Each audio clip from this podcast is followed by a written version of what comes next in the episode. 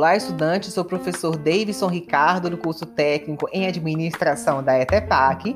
Sou o responsável pelo desenvolvimento e acompanhamento da disciplina de estoques.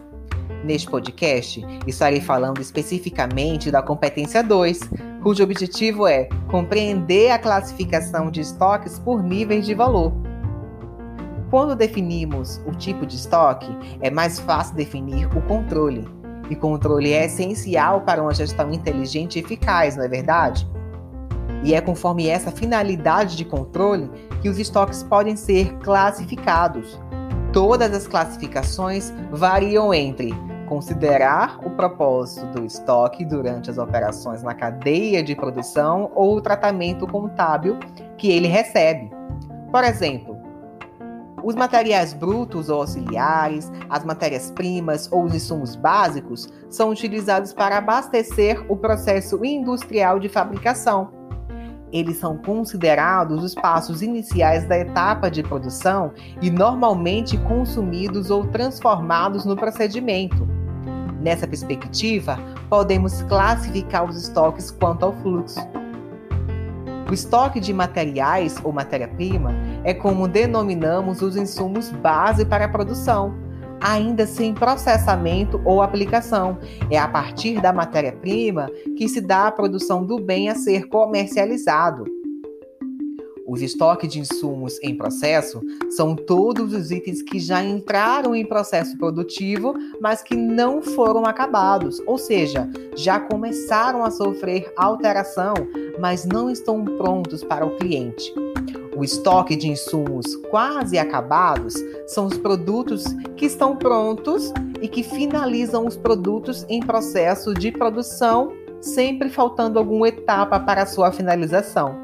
Já o estoque de produtos acabados referem-se a todos os itens que já estão prontos para entrega ao consumidor final. E o estoque de produtos em trânsito são os produtos em deslocamentos já acabados, mas que não chegaram ao consumidor final. Podemos incluir as mercadorias de delivery em trânsito ou aguardando se a empresa trabalha com entrega, por exemplo. Mas os estoques podem ser uma dor de cabeça ou uma alegria para os empreendedores. Tudo depende da sua organização.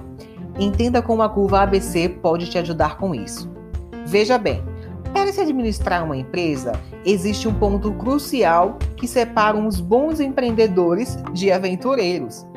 Ter excelência na gestão do controle do fluxo de caixa ou seja, gerar caixa positivo no final do mês em vez de ficar no vermelho. Para se obter um bom resultado dessa receita, é preciso conhecer algumas ferramentas que podem ajudar o empreendedor a fechar essa conta no positivo, principalmente quando se trata da gestão de estoque. Muito estoque pode fazer com que seu dinheiro fique parado quando você poderia estar investindo em um banco, por exemplo.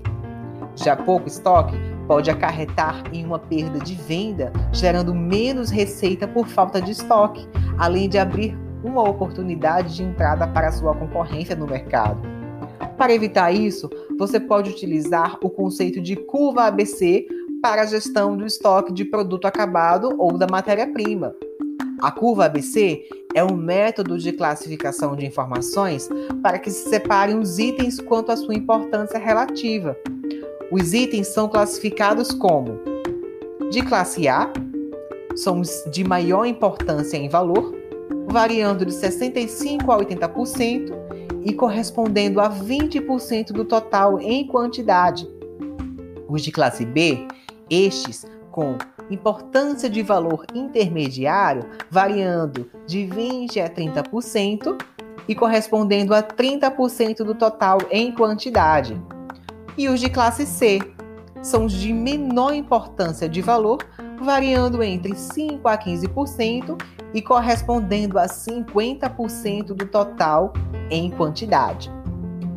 Os números citados anteriormente podem variar de negócio para negócio, portanto, não é uma regra fixa e sim um parâmetro para nortear o seu negócio.